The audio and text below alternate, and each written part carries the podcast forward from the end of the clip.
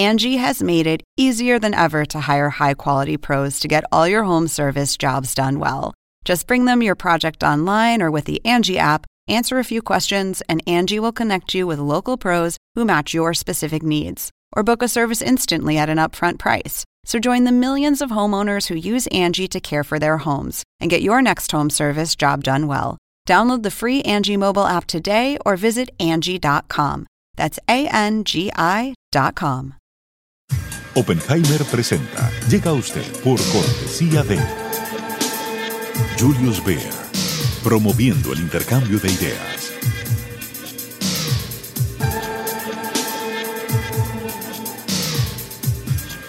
Sodimac Home Center. Sueña, lo hacemos posible. Universidad Argentina de la Empresa. Formación internacional para el mundo real. www.uad.edu.ar The Ritz-Carlton Residences Sunny Isles Beach en Miami es el único proyecto de Ritz-Carlton Residential en la playa, con 52 pisos con vista al océano, piscinas al este y al oeste, además de inigualables amenidades y servicios.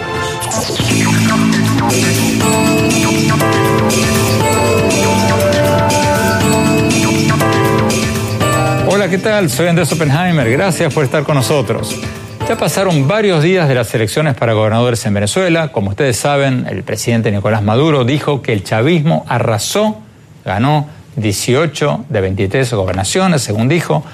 A su vez, la coalición opositora MUD dijo que hubo un fraude gigantesco. Y Estados Unidos, la Unión Europea y 12 países latinoamericanos, los más grandes, incluyendo México, Brasil, Argentina, Colombia, dijeron que hubo serias irregularidades que ponen en entredichos, en entredicho los resultados oficiales. Y mientras tanto, la crisis humanitaria de Venezuela se sigue agravando con una caída del Producto Bruto del 12% este año, una inflación del 1000% anual, la más alta del mundo, y una migración masiva de venezolanos a Colombia, Brasil, a Panamá y a muchos otros países de las Américas. ¿Qué va a pasar ahora? ¿Cómo va a seguir esto? Se vamos a preguntar a varios protagonistas y analistas que están en el centro de este drama político. Desde Caracas vamos a tener al coordinador político de la coalición opositora MUD, eh, MUD perdón, Ángel Oropesa.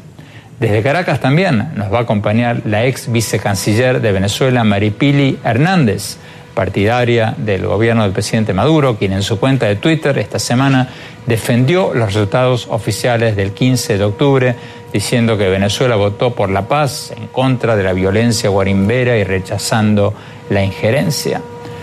Desde Austin, Texas, vamos a tener al alcalde David Smolansky, alcalde de Latillo, inhabilitado de ejercer su cargo recientemente por el gobierno venezolano.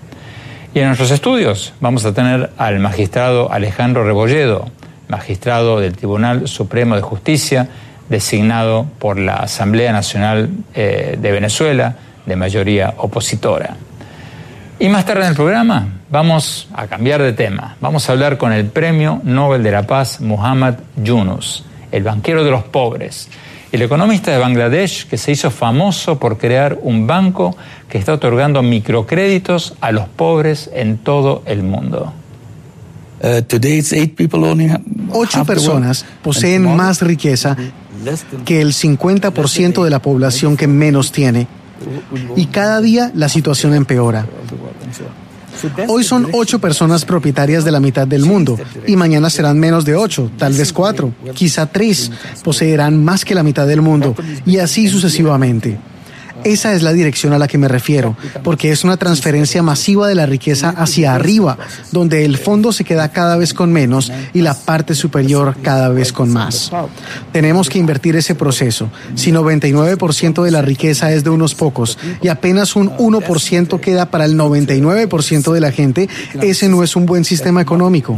Tenemos que ajustarlo, o de lo contrario se convierte en una bomba de tiempo. Yunus acaba de sacar un nuevo libro llamado Un mundo de tres ceros, donde propone un mundo con cero pobreza, cero desempleo y cero emisiones netas de carbono. Le vamos a preguntar cómo lograrlo. Bueno, empecemos con Venezuela. Veamos lo que nos dijo el coordinador político de la coalición opositora MUD cuando hablamos con él desde Caracas, días después de las elecciones para gobernadores del 15 de octubre. Veamos.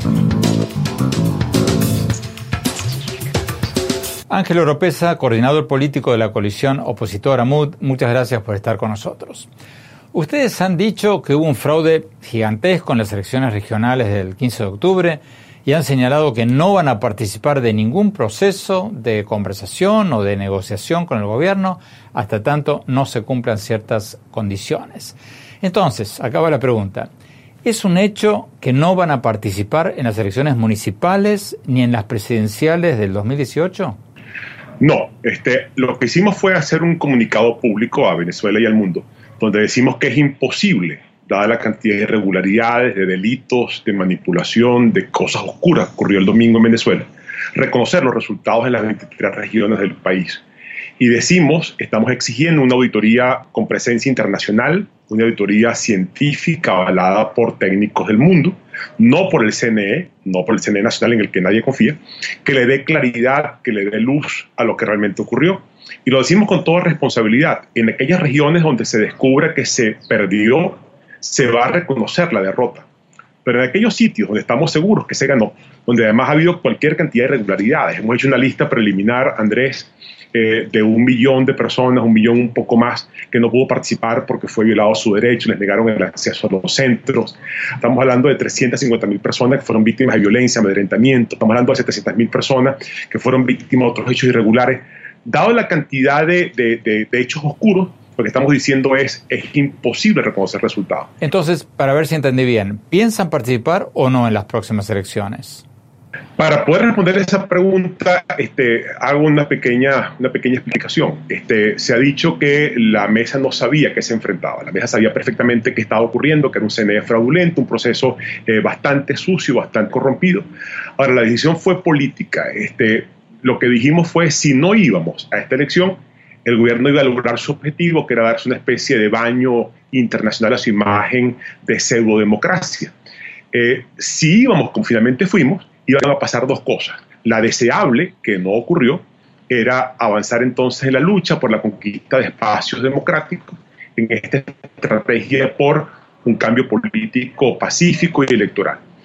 O lo contrario, que fue lo que lamentablemente ocurrió, obligábamos al régimen a hacer un fraude masivo, a hacer una manipulación completamente obscena de los resultados, y eso lo deslegitimaba ante el mundo. Y es lo que está ocurriendo. un gobierno que hizo esta elección obligado, que no la quería hacer, que la montó solo con el objetivo de darse un cierto respiro internacional en su imagen, ahora tiene el problema de que el mundo entero le está diciendo estas elecciones no fueron limpias. El caso Andrés del Grupo de Lima, que saludó la presencia de la oposición en las elecciones, acaba de un comunicado a los 15 países del Grupo de Lima diciendo la cantidad de irregularidades, de manipulaciones, de obscenidades, de corrupción que hubo en esta elección, hace imposible que los 15 países del Grupo de Lima la reconozcan. Usted se refería recién a las críticas que se le han hecho a ustedes, a los dirigentes de la coalición opositora. Ante estas críticas de dirigentes opositores como el alcalde Antonio Ledesma o María Corina Machado, que dicen que ustedes nunca deberían haber aceptado participar en elecciones con un Consejo Nacional Electoral chavista y sin observadores internacionales creíbles. ¿Cómo van a sobrevivir como coalición opositora? ¿Van a poder sobrevivir tal como, como están ahora o van a tener que crear una nueva coalición? No, insisto, eso no es lo importante. La amiga Machado y el amigo Ledesma participaron en las reuniones donde se discutió si había que participar o no. Y desde el principio se dijo lo importante no es participar, sino qué de las cosas que hagamos, participar o no, contribuía al objetivo superior, que es derrocar la dictadura y la tragedia social que, está, este, que, que ha venido con ella. Ellos tuvieron su postura, dijeron que no estaban de acuerdo. Eh, los 20 partidos de la mesa dijeron, creemos que sí. Otra vez, lo que prevaleció fue el criterio de que tú no puedes, porque tienes miedo que te roben, abrir la puerta de tu casa. Aquí lo que se dijo fue hay que participar. Sabemos cuál es el, juego del gobierno, que es un juego simplemente de lavarse la cara internacional. Si no participábamos, iba a ser una elección bastante limpia porque iban a estar ellos solos, ¿eh? iban a lograr todas las gobernaciones y se, iban a dar el respiro en su imagen que están esperando y el mundo iba a decir fue culpa de la oposición porque no participó. Al participar otra vez, hemos obligado al gobierno a hacer esta manipulación gigantesca que hoy tiene al mundo condenándolo y es lo importante. El objetivo del gobierno no se cumplió. El gobierno quería otra vez era darse cierta, cierta lavada de cara internacional y hoy lo que tiene es una cara mucho más sucia. Estados Unidos, la Unión Europea, el Grupo de Lima, todos han dicho esta elección es difícil reconocerla porque está tan cargada de perversión, cargada de irregularidades que es casi imposible aceptarla como buena. Eso, Andrés, no hubiera sido posible si tú te quedas en tu casa jugando a la indignación pasiva, a que no participas. Eso no hubiera ocurrido. Creemos que la estrategia era la adecuada. Lamentablemente hubiéramos querido que no pasara lo que pasó, pero el desconocimiento internacional que tiene el gobierno se logró gracias a que participamos. Doctor Rebolledo, eh, la misma pregunta que le hacía recién Ángel Oropesa. ¿La oposición va a poder sobrevivir como está en la coalición actual?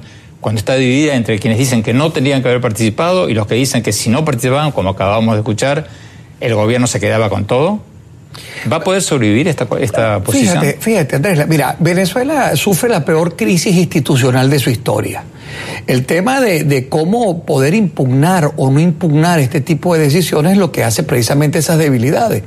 Porque si el, el digamos, el órgano rector, que fue el que llevó o que convocó a estas elecciones, a la cual a lo mejor tú no estuviste de acuerdo con un número de votos o ese número de votos son revisables, te quedaría la instancia del Tribunal Supremo de Justicia que pudiera ser posible o no.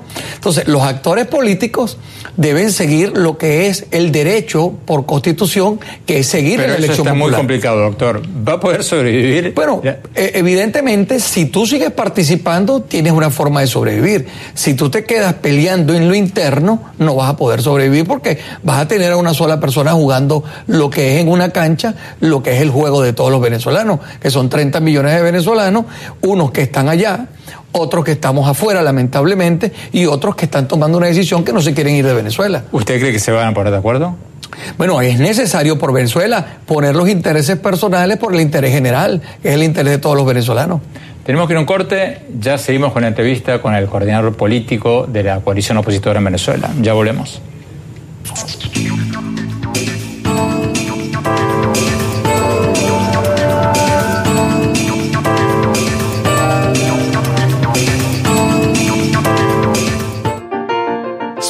Con ser el papá que tiene las herramientas para hacerlo todo.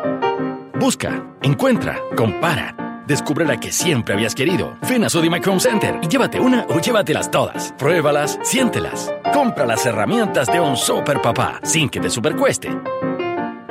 Y haz tus super proyectos. Encuentra más, ahorra más. Ven y haz más. Sodimac Home Center. Sueña, lo hacemos posible.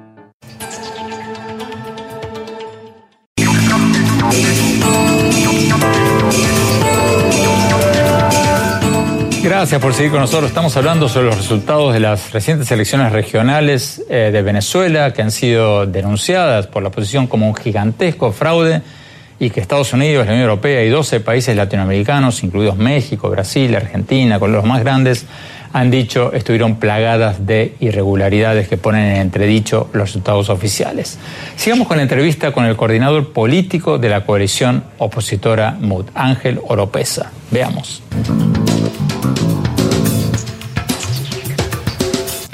Ángel Oropesa, antes de preguntarle qué va a pasar ahora, ¿está siendo suficiente la comunidad internacional a juicio de ustedes?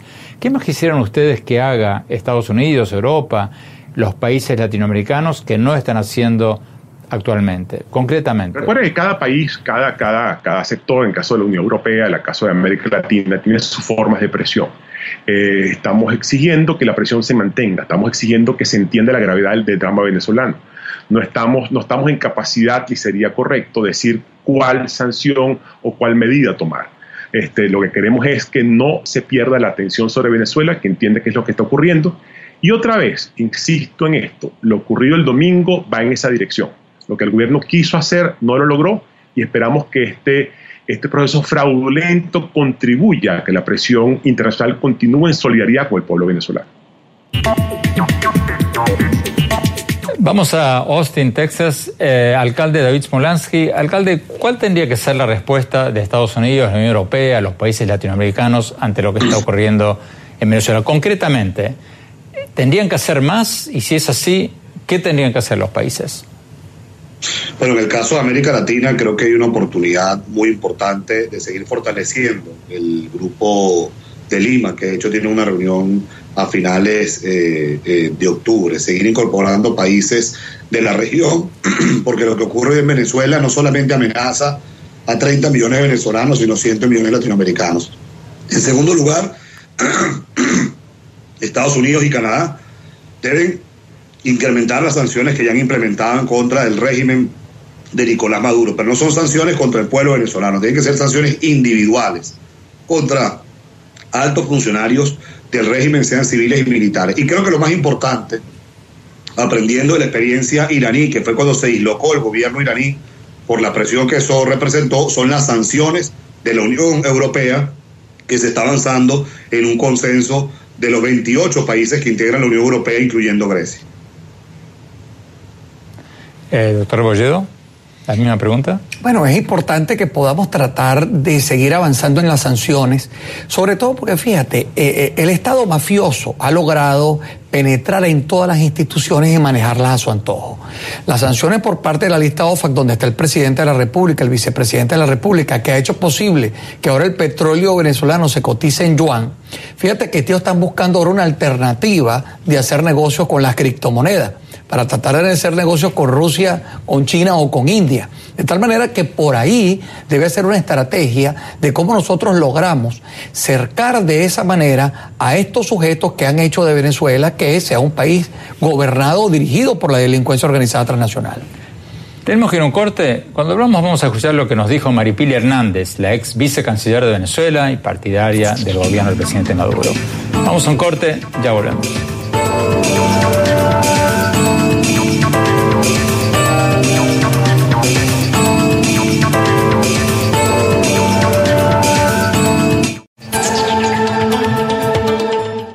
En la caja creemos que disfrutar puede ser muy simple. Que lavar el auto puede ser lo más divertido del fin de semana. Que una comida al paso puede ser el mejor menú ejecutivo. Y que una salida tarde del trabajo puede convertirse en la salida con amigas. Porque sabemos que disfrutar es simple cuando tu seguro también lo es. En la caja te ofrecemos la opción más cercana y accesible. La caja, así de simple.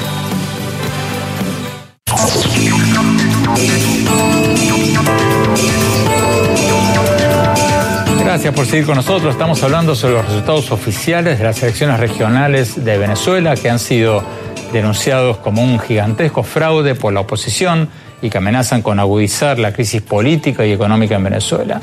Veamos la entrevista que le hicimos hace pocas horas a Maripili Hernández, ex vicecanciller de Venezuela para América del Norte, ex ministra de la Juventud del presidente Chávez, que es partidaria del gobierno del presidente Maduro. Veamos lo que nos dijo. Muchas gracias por estar con nosotros. Si el chavismo arrasó en las elecciones del 15 de octubre, como dijo el presidente Maduro, ¿qué necesidad había para que el gobierno no permitiera observadores internacionales creíbles, ni liberara a los presos políticos, ni suspendiera anteriormente canales de televisión independientes? Podría seguir con una lista larga, pero la pregunta es, si el régimen que usted defiende, que usted representa en cierta manera, quiere ser visto como democrático y no como una dictadura, ¿por qué no ser lo que hacen todos los países democráticos y permitir medios críticos, consejeros eh, electorales independientes, elecciones con observadores extranjeros creíbles? ¿Por qué no? Mira, el Consejo Nacional Electoral y los poderes públicos en Venezuela son completamente independientes. Venezuela no necesita tutelaje de ningún país del mundo para que pueda realizar sus procesos electorales. Es costumbre ya de la oposición en los 18 años que tiene el proceso revolucionario que cada vez que ellos pierden una elección eh, dicen que hubo fraude. Eso no es nada nuevo, lo han hecho desde la primera vez que perdieron una elección en el proceso revolucionario y lo han continuado haciendo. Las únicas elecciones que ellos reconocen son las elecciones donde ellos ganan, pero cuando ellos pierden ya es costumbre, tenemos 18 años en esto. Aquí ha habido elecciones con más observadores internacionales que nunca en la historia en ningún proceso electoral en Venezuela. Te pongo el ejemplo del referéndum que intentó ser revocatorio del presidente Hugo Chávez. Aquí hubo más de 350 observadores internacionales, entre los cuales estuvo la OEA y el Centro Carter. Se ganó esa elección por casi 20 puntos de diferencia, por casi 20 puntos de diferencia. Y con todo eso, la oposición dijo que había habido un fraude y que no era cierto, que sí se había revocado el presidente Hugo Chávez, cosa que no que todos los observadores internacionales, todos los organismos que tuvieron que ver con eso dijeron que era falso. En otras palabras, lo que estoy tratando de decir es que en cualquier circunstancia que se hubieran dado estos procesos electorales, en el momento en que la oposición pierde las elecciones, siempre va a decir que hubo fraude. Venezuela es un país que tiene una democracia fortalecida, que no necesita tutelaje de ningún otro país para llevar adelante sus procesos electorales. Como usted sabe, la oposición no reconoce los resultados que festejó el gobierno. ¿Cómo explica usted que las encuestas digan que el 80% de los venezolanos quieren que el presidente Maduro se vaya y los candidatos del presidente Maduro ganaran el 75 o el 80% de las gobernaciones? ¿Cómo explica esa disparidad? Bueno, en primer lugar, las encuestas no son eh, infalibles y podemos dar ejemplos de otras latitudes donde las encuestas, las encuestas se han equivocado grandemente. Ahorita, recientemente, el Brexit en Inglaterra lo demostró, por ejemplo. Hay montones de ejemplos de eso, pero en todo caso, este, tenemos que recordar que estos son unas elecciones de gobernadores. Y yo creo que es muy importante, y qué bueno que estoy hablando contigo, Andrés, porque yo quisiera mandarle un mensaje al presidente Trump y al gobierno de los Estados Unidos. Yo creo que el presidente Trump ha sido lamentablemente engañado en este proceso y en cuanto a las relaciones de Venezuela. Y está invirtiendo, el que es un empresario debería de saberlo, está invirtiendo dinero y recursos en una oposición competente, en una oposición en Venezuela incapaz de lograr los objetivos políticos que dice realizar.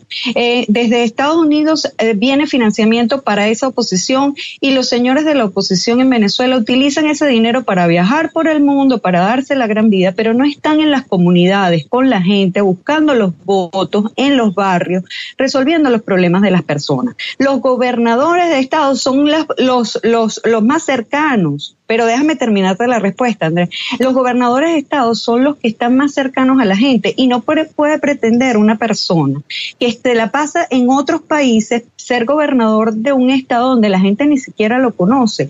El interés del gobierno de los Estados Unidos debería estar centrado en tener las mejores relaciones con Venezuela para ganar un suministro, para garantizar un suministro de petróleo directo, confiable, cercano para el pueblo de los Estados Unidos, cosa que por cierto ha sucedido de manera tranquila en los 18 años del proceso revolucionario. O sea que el verdadero interés del presidente Trump debería estar allí. Si el gobierno está tan seguro de que ganó 17, 18 gobernaciones, ¿por qué no hacer un recuento de votos independiente, incluso invitar a que lo supervise una organización internacional que sea aceptada por ambas partes? ¿Por qué no? El primero que pidió una auditoría del 100% de las urnas electorales fue el propio presidente Nicolás Maduro. Eh, alcalde David Smolansky, eh, usted escuchó Maripilio Hernández, eh, dice que el primero que pidió una auditoría independiente es el presidente Maduro, ¿cierto o falso? Andrés, eh, yo, creo que es importante que entendamos que en Venezuela, si algo ha innovado la dictadura, primero con Chávez y ahora con Maduro, es que cada vez que hay un episodio electoral, cuando menos se hace un fraude es el día de las elecciones. Se hace antes y se hace después. Yo soy un vivo ejemplo, conjuntamente con 11, con 11 alcaldes, del fraude posterior. Fuimos electos alcaldes el 8 de diciembre de 2013 y hoy yo me encuentro en el exilio, porque fui justamente destituido, inhabilitado y tengo una orden de encarcelamiento eh, para la cárcel del helicoide. Así están otros 11 alcaldes, los cuales cuatro, por cierto, están eh, presos. Para las últimas elecciones regionales, 72 horas antes de las elecciones, 700 mil electores fueron reubicados. La mayoría de los que fueron reubicados votaban en centros opositores. Entonces en Venezuela hay una, una dictadura que ya para mí está transitando de un autoritarismo férreo al totalitarismo. Y lo más grave que sucede en Venezuela es que a este régimen no garantiza lo más sagrado que tiene un ser humano, que es el derecho a la vida. Porque todos los días en Venezuela mueren personas por falta de comida, por falta de medicamentos, por la inseguridad y por la represión política. Por eso yo soy un fiel convencido que, aquí la... Que la eh, iba al, doctor Bolledo. Doctor Bolledo, eh, ¿qué hizo usted al, a la aseveración de que el CNE o las autoridades electorales de Venezuela son independientes y van a hacer una auditoría independiente. Eh, evidentemente, eh, nunca ha existido una transparencia total en virtud de las elecciones en Venezuela. Los cambios que se hicieron a última hora de centros de votación, los cambios que se hicieron con unas máquinas que no funcionaban al final. Es decir, esa serie de irregularidades permitió que el votante venezolano fuera un héroe. Porque imagínense usted que usted votaba en una organización de los pueblos que hicieron en una barriada, que los mismos eh, eh, participantes, actores de la oposición, trataron de llevarlo hacia allá para poder hacer posible la votación. De tal manera que ese tipo de situaciones no permite que exista realmente una transparencia total de la, de la, de la intención del voto y no permite que haya precisamente una forma necesaria o real de poder contar lo que participó. Tenemos que ir un corte. Cuando hablamos, quiero preguntarles a ambos, bueno, ¿qué va a pasar ahora en Venezuela? Ya volvemos.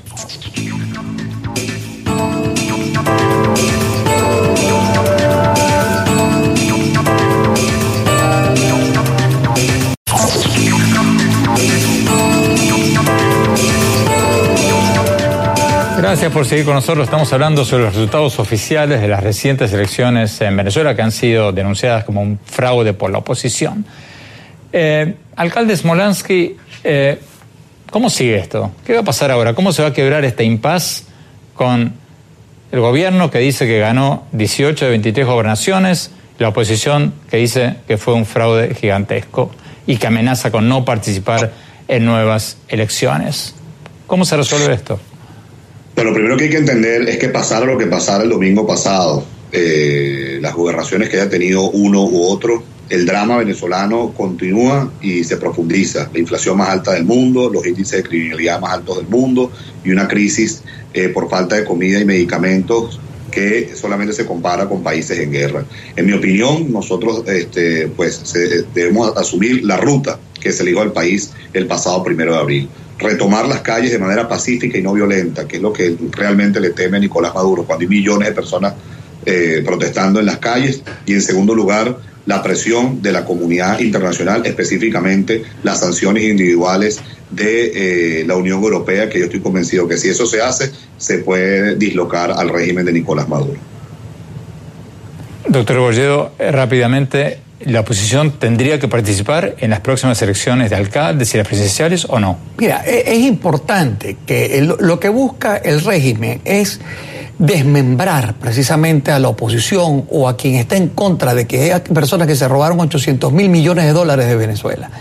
Si eh, actúa emocionalmente, lo que se trata es precisamente de dividir, de establecer de que te sientas desmotivado, desmembrado, desmoralizado. Y de esa manera ellos saben que esa parte, esos actores políticos, se encuentran de esa manera. Por eso aceleran la forma de ir a la elección municipal, porque saben que encuentran un adversario totalmente dividido un corte, doctor Ulledo, concretamente, ¿tendrían que participar o no? La participación es vital para el demócrata. El voto es un derecho que tiene el venezolano. Por supuesto que hay que insistir con la presión internacional, con las sanciones, con la calle, pero nunca dejar de participar. Me están exigiendo un corte, si no, dejo de participar. Vamos a un corte rápido y ya volvemos.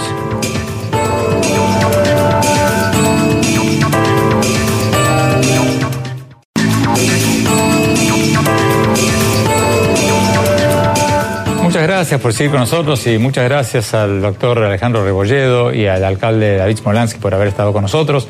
Vamos al otro tema de esta noche. Hace poco entrevistamos al Premio Nobel de la Paz Muhammad Yunus con motivo de la publicación de su nuevo libro Un mundo de tres ceros, donde propone crear un mundo de cero pobreza, cero desempleo y cero emisiones netas de carbono. Lo entrevistamos desde Colombia, donde participó en el festival One Young World, y le preguntamos ¿Cómo llegar a ese mundo de tres ceros que tanto deseamos todos? Veamos la entrevista.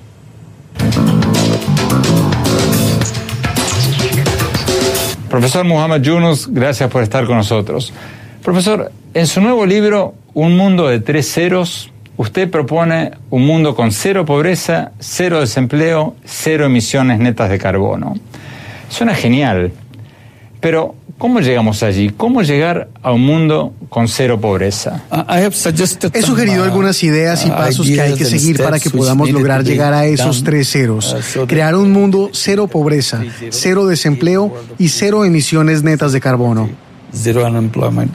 Podemos crear empresas para resolver los problemas de una manera desinteresada, lo que significa que son empresas que no generan dinero para sus propietarios, sino que se dedican a resolver problemas. Yo las llamo empresas sociales y una vez que las creamos se vuelven herramientas muy poderosas para abordar los problemas de la pobreza y el desempleo, entre otras cosas. El segundo punto es que el sistema capitalista está equivocado porque asume que todos los seres humanos nacen para trabajar para otra persona. Solo un puñado serían empresarios y los otros serían simplemente sus trabajadores. Yo creo que esta es una interpretación absolutamente errónea del destino humano. Los seres humanos no nacen para trabajar para otra persona. Los seres humanos, a lo largo de la historia, siempre se cuidan a sí mismos, siendo proactivos, resolviendo problemas, siendo agricultores o recolectores. Pero de alguna forma en los últimos siglos olvidamos todo esto y todos estamos ocupados buscando un trabajo. De eso no se trata el destino humano, sino de liberar la capacidad creativa que tenemos en cada uno de nosotros y que como empresarios desatemos esa energía. Por lo tanto, teniendo en cuenta esa interpretación, veo un mundo en el que los jóvenes buscan cómo convertirse en empresarios, en vez de buscar trabajo y llenar aplicaciones de empleo. ¿Cómo es eso? Los jóvenes deben ser enseñados en la escuela y en sus familias que tienen dos opciones. Pueden convertirse en empleados de alguien o en empresarios hacer las cosas a su manera y ver cómo se les abren las puertas del emprendimiento. Una vez esto suceda, desaparecerán problemas como la pobreza y el desempleo. ¿Qué dice usted a los críticos que dicen que por primera vez los críticos de, su argumento, que dicen que por primera vez en la historia cientos de millones de personas, especialmente en China y en India, han salido de la pobreza y que el porcentaje de personas que sufre de hambre en el mundo es hoy menor que nunca. Digo que eso es absolutamente cierto. Lo hacemos en Bangladesh continuamente. Bangladesh es un país que ha cumplido el primer objetivo de desarrollo del milenio, reducir la pobreza a la mitad para el año 2015. Lo alcanzamos a mediados de 2013, dos años y medio antes de la meta, y ahora estamos listos para alcanzar el objetivo del desarrollo sostenible número uno, pobreza cero para el 2030. Y nuestra esperanza es que lo logremos antes de 2030, de modo que no siga siendo un problema. Pero el sistema que existe, que opera, el sistema capitalista que he descrito, es un sistema que succiona todo del fondo y lo transporta a la parte superior, por lo que se convierte en un gran hongo lleno de riqueza, sostenido por solo unas pocas personas ocho personas poseen más riqueza que el 50% de la población que menos tiene y cada día la situación empeora. Hoy son ocho personas propietarias de la mitad del mundo y mañana serán menos de ocho, tal vez cuatro, quizá tres, poseerán más que la mitad del mundo y así sucesivamente. Esa es la dirección a la que me refiero, porque es una transferencia masiva de la riqueza hacia arriba, donde el fondo se queda cada vez con menos y la parte superior cada vez con más. Tenemos que invertir ese proceso. Si 99% de la riqueza es de unos pocos y apenas un 1% queda para el 99% de la gente, ese no es un buen sistema económico. Tenemos que ajustarlo, o de lo contrario se convierte en una bomba de tiempo. Usted ha propuesto crear empresas sociales sociales que no están enfocadas en las ganancias, sino en crear empleos y hacer el bien. ¿Podría explicarnos qué son, cómo funcionan en términos concretos y en qué parte del mundo están teniendo éxito estas empresas sociales? La empresa social tiene como objetivo resolver un problema. Por ejemplo, la salud, las emisiones de carbono o la desigualdad de ingresos. Se trata de crear una empresa para resolver un problema, sin intención de enriquecerse. Es por el propio deseo de hacerlo, no porque haya alguien imponiendo o un gobierno que apruebe una ley. Mi suposición básica es que los seres humanos están llenos de esa capacidad y esa intención, que pueden estar interesados personalmente en algo y al mismo tiempo ser desinteresados. Por eso solo estoy dando una forma o un mecanismo. Y por eso estoy formando empresas sociales. Esas empresas se definen como empresas sin dividendos que resuelven problemas humanos. Por ejemplo, ¿Podría darnos algunos ejemplos? Muchas de estas cosas son formas sencillas para abonar el problema del desempleo. En Bangladesh creamos un fondo social y les decimos a los jóvenes desempleados que presenten ideas de negocios. Así nos convertimos en socios de nuestro capital de riesgo para que puedan recibir el dinero y crear la empresa. Una vez que la empresa comienza a ser rentable, devuelven el dinero que les dimos y ya que somos una empresa social que no está interesada en las ganancias. Las ganancias se quedan con la gente y ellos siguen adelante con su vida siendo empresarios. Usted, profesor Yunus, habla en su libro sobre su plan para llegar a un mundo de cero desempleo. Pero el hecho es que debido a la robótica, debido a las máquinas inteligentes, a los algoritmos, más y más puestos de trabajo están desapareciendo todos los días. Usted está abordando el mismo tema desde otro ángulo. He dicho que no hace falta buscar un empleo y usted está agregando que la tecnología está llegando. Es decir, que incluso las personas que tienen empleo lo perderán. Este sistema está mal diseñado. ¿Qué va a pasar con la gente? Si la mitad de las personas que están trabajando son despedidas, ¿qué les va a suceder? ¿Qué va a pasar con sus vidas? ¿Es este el sistema económico que visualizan? Yo no.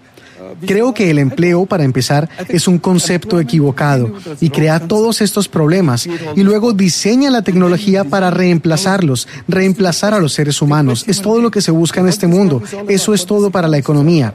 Por eso yo digo que todos debemos ser empresarios, que tienes que diseñar tu propio mundo, que lo hagas tuyo, sin importar lo que la robótica o la inteligencia artificial estén haciendo. Profesor Yunus, un escéptico nuevamente le diría que los empleos, el trabajar para alguien, es precisamente lo que ha ayudado a la civilización a progresar, a diferencia del hombre de las cavernas que simplemente cazaba para alimentarse a sí mismo.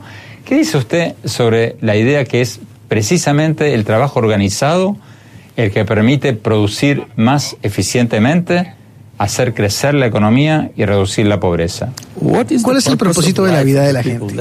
¿Que la economía crezca y seguir siendo pobre? ¿Ese es el propósito de la vida? El propósito de la vida es hacer cosas y crecer, no hacer crecer la economía. Es el emprendimiento lo único que te permite crecer. Al trabajar para alguien más te quedas estancado en un mismo lugar, con alguien más parado sobre tus hombros, y crecen ellos mientras tú trabajas para ellos. Eso no es una buena solución para los seres humanos. Yo preferiría que los seres humanos fueran personas independientes, creativas y confiadas en sí mismas, no comandadas por alguien más. Y el crecimiento de la economía no es el tema, el crecimiento de la persona es el tema cómo crecen los seres humanos, cada uno de ellos.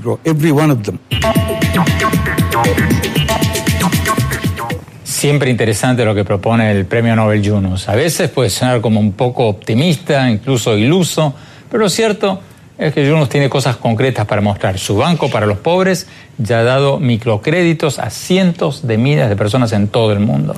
Fue un placer tenerlo nuevamente en el programa. Tenemos que ir a un corte. Cuando volvamos, mis conclusiones.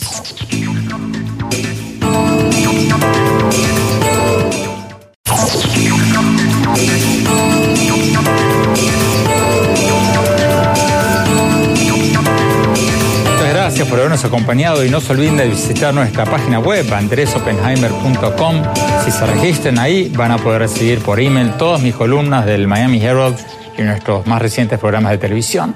Les recuerdo la dirección, es andresopenheimer.com, Andrés Oppenheimer todo seguido. Y por supuesto los espero también en mi página de Facebook, Andrés Oppenheimer, y en mi Twitter, arroba OppenheimerA. Bueno, mi opinión sobre el resultado de las elecciones para gobernadores del 15 de octubre en Venezuela. Perdieron todos. Perdió la oposición, que según los resultados oficiales del Consejo Nacional Electoral, el CNE, que los críticos ven como una institución, un sello de goma del gobierno, el partido de gobierno ganó las gobernaturas de 18 de los 23 estados de Venezuela. Y perdió también el presidente Maduro, porque si su objetivo fue legitimar a su gobierno ante el resto del mundo, le salió el tiro por la culata. Estados Unidos condenó la ausencia de elecciones libres y justas y dijo que el régimen de Maduro estaba actuando como una dictadura. La Unión Europea podría adoptar sanciones contra el régimen de Maduro y 12 países de América Latina, el llamado Grupo de Lima, que incluye a todos los países más grandes de América Latina, México, Brasil, Argentina, denunció obstáculos, actos de intimidación, manipulación, irregularidades que ponen en entredicho los resultados de la elección y pidieron una auditoría independiente de todo este proceso electoral. O sea, el gobierno venezolano y la oposición salen de esto mucho más debilitados, como dos boxeadores que están tambaleando al final de una pelea, groguis. La oposición obviamente sufrió un golpe mayúsculo porque ahora está dividida entre quienes decían que no había que presentarse en unas elecciones con autoridades electorales chavistas y quienes dicen que la oposición no logró una mayoría aplastante como para superar las trampas del sistema, porque los radicales de la oposición alentaron consciente o inconscientemente la abstención. Y el gobierno también sufrió un golpe, porque pasada la fiesta electoral, la realidad es que Venezuela sigue quebrada, la economía se ha desplomado como ningún país de la historia reciente de América Latina, la inflación es del mil por ciento anual, la más alta del mundo, y a Maduro se le va a hacer cada vez más difícil afrontar esta crisis humanitaria sin financiamiento externo y con más sanciones internacionales. ¿Qué va a pasar ahora? Bueno, el año que viene vence el periodo del presidente Maduro y debería haber elecciones presidenciales en Venezuela. Ojalá que la presión internacional logre que Maduro permita nombrar autoridades electorales independientes y permita observadores nacionales creíbles, esa es la palabra clave, creíbles, para que gane quien gane, Venezuela se pueda volver a insertar en el mundo. De lo contrario, esto puede terminar mal, muy pero muy mal, con una violencia mayor y una crisis regional. Bueno, gracias por habernos acompañado. Hasta la semana próxima.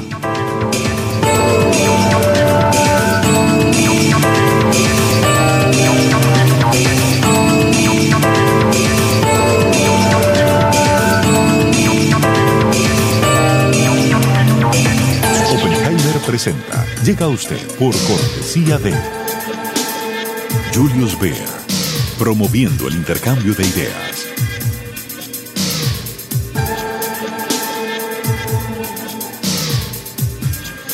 Sodimac Home Center. Sueña, lo hacemos posible. Universidad Argentina de la Empresa. Formación internacional para el mundo real www.uad.edu.ar. The Ritz-Carlton Residences Sunny Isles Beach en Miami es el único proyecto de Ritz-Carlton Residential en la playa, con 52 pisos con vista al océano, piscinas al este y al oeste, además de inigualables amenidades y servicios.